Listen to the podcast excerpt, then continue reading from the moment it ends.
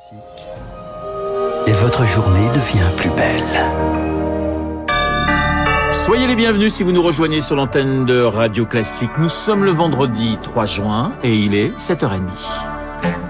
La matinale de Radio Classique avec Renaud Blanc. Et le journal présenté par Charles Bonner. Bonjour Charles. Bonjour Renaud, bonjour à tous. À la une ce matin, des embouteillages à venir dans les aéroports. Depuis que les restrictions Covid se sont envolées, le trafic aérien redécolle. Le secteur s'attend à revenir à la fréquentation de 2019 avant la pandémie. Mais les aéroports manquent de bras, pénurie de bagagistes, de personnel au sol, d'agents de sécurité. Deux tiers des aéroports européens s'attendent même à des retards cet été, Eric Kioch. Rien que pour Roissy et Orly, 4000 postes restent à pourvoir. À l'échelle de la France, 15% des effectifs manquent. Conséquence, un accueil dégradé.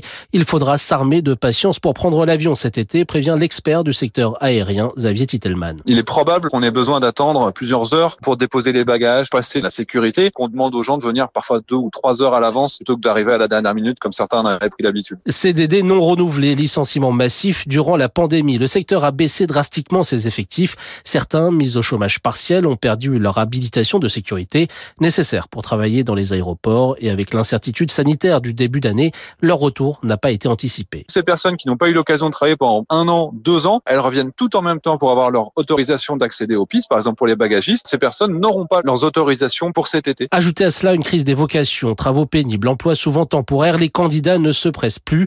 Thomas Join, président de l'Union des aéroports français. Le phénomène est mondial. C'est pas faute de recruter, même si on va pouvoir, je pense, renforcer les effectifs d'ici cet été. Toutes les personnes ne seront pas formées. Les aéroports demandent également un coup de pouce de l'État pour raccourcir les temps de formation, 6 à 8 mois actuellement, trop long pour espérer des renforts pour cet été. Eric Kioch, avant ça, des embouteillages, on en attend sur la route pour ce week-end de la Pentecôte. C'est classé rouge aujourd'hui dans le sens des départs par Bison Futé. Retour à risque au Stade de France. Charles, les Bleus jouent ce soir. Match de football de Ligue des Nations contre le Danemark une semaine après le fiasco de la Ligue des Champions. Des supporters bloqués à l'entrée et un exécutif chahuté cette semaine. Le ministre de l'Intérieur Gérald Darmanin fait son mea culpa, mais il garde la confiance du président, tout comme le préfet de police de Paris, Didier Lallemand.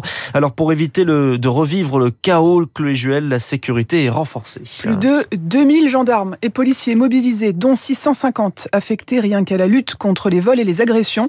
Il y aura de nombreux agents en civil, de quoi mieux prendre en charge les spectateurs dès la sortie du métro et du RER surtout. C'est là que la gestion des flux a commencé à poser problème la semaine dernière. L'orientation de la foule a été entièrement repensée. Le but est d'éviter ces fameux goulots d'étranglement dans lesquels les supporters s'étaient retrouvés coincés le week-end dernier le long de l'autoroute. Une fois arrivés aux abords du Stade de France et avant d'accéder au parvis, les spectateurs devront se soumettre à une fouille corporelle et de leur sac pas de vérification des billets au moment du préfiltrage. Pour cela, la Fédération française de foot a prévu de mobiliser le même nombre d'agents de sécurité que la semaine dernière. Enfin, dernière modification notable et non des moindres, il y aura très peu de billets papier. 90% des billets sont électroniques, ce qui devrait permettre de limiter les fraudes. Chloé Juel, les maths sont de retour en première à la rentrée, mais seulement en option. Annonce d'Emmanuel Macron hier lors d'une visite à Marseille avec le nouveau ministre de l'Éducation, Papendiaï.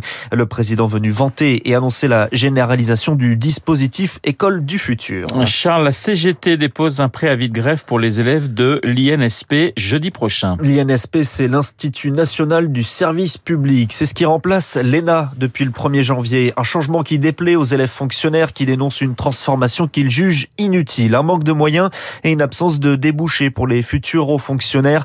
Yann Martin est un ancien élève. Il est représentant du syndicat au conseil d'administration de l'école. Ce que constatent les élèves, c'est que les postes qu'on leur offre sont des postes non pas d'encadrement, mais plutôt d'adjoint à directeur ou de chargé de projet sur des fonctions qui correspondent pas du tout à ce que traditionnellement on offre aux élèves. Et que certains de ces postes d'encadrement sont à présent proposés à des contractuels, ce qui remet complètement en cause les fondements même de la fonction publique qui repose sur le concours.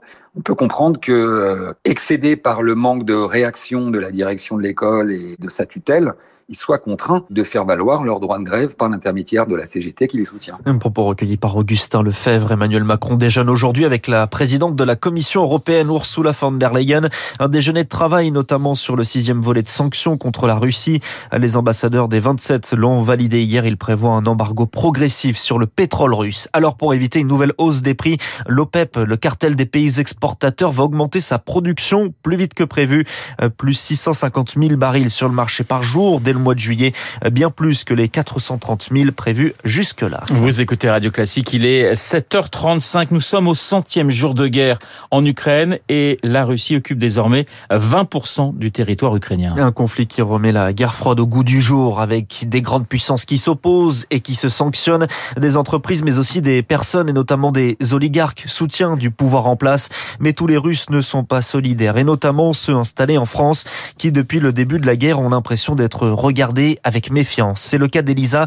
Elle gère la cantine des Tsars. C'est un restaurant russe ouvert il y a dix ans à Paris mais qui se vide désormais de ses clients à À l'heure du déjeuner, Catherine et Marie craignaient de ne pas trouver une table libre à la cantine des Tsars. Elles savaient le restaurant très prisé. Je pensais voir la queue. Comme le restaurant est petit, qu'on ne peut pas réserver, et puis, ben non, le restaurant était aux trois quarts vide. Depuis deux mois et le début de la guerre en Ukraine, Elisa, la patronne de l'établissement, a vu la curiosité pour sa cuisine russe se transformer en rejet. Il y a des couples, la femme, elle veut regarder le menu et le mari pousse en disant avance, avance. Oh, russe, oh. Non, mais c'est incroyable. La restauratrice qui vit à Paris depuis plus de 50 ans a même reçu des menaces par téléphone. Une hostilité qu'elle ne comprend pas. Si les gens, en venant ici, pensent à Poutine, c'est sûr que ça va leur couper l'appétit. Mais je vois pas le lien entre ici et Poutine. Ici, ce sont des raviolis artisanaux faits avec des produits de Seine-et-Marne. Et moi, je ne vais pas acheter euh, chez Poutine. D'autant plus qu'elle-même est affectée par la guerre en Ukraine. J'ai des attaches en Ukraine. J'ai pensé mon enfance, je connais l'Ukraine. C'est très malheureux.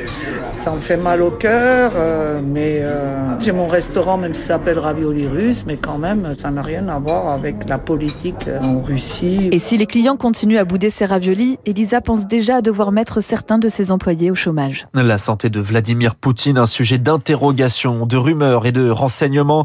Ce matin, trois responsables de l'administration américaine indiquent au journal Newsweek que Vladimir Poutine a subi un traitement pour un cancer avancé au mois d'avril. Cette semaine, son ministre des Affaires étrangères, Sergei Lavrov, démentait les rumeurs sur une éventuelle maladie du président russe. Un nouveau plaidoyer contre les armes une semaine après la tuerie dans une école texane d'Uvalde. Joe Biden s'adressait à la nation hier et le président américain milite pour la limitation de vente de fusils d'assaut.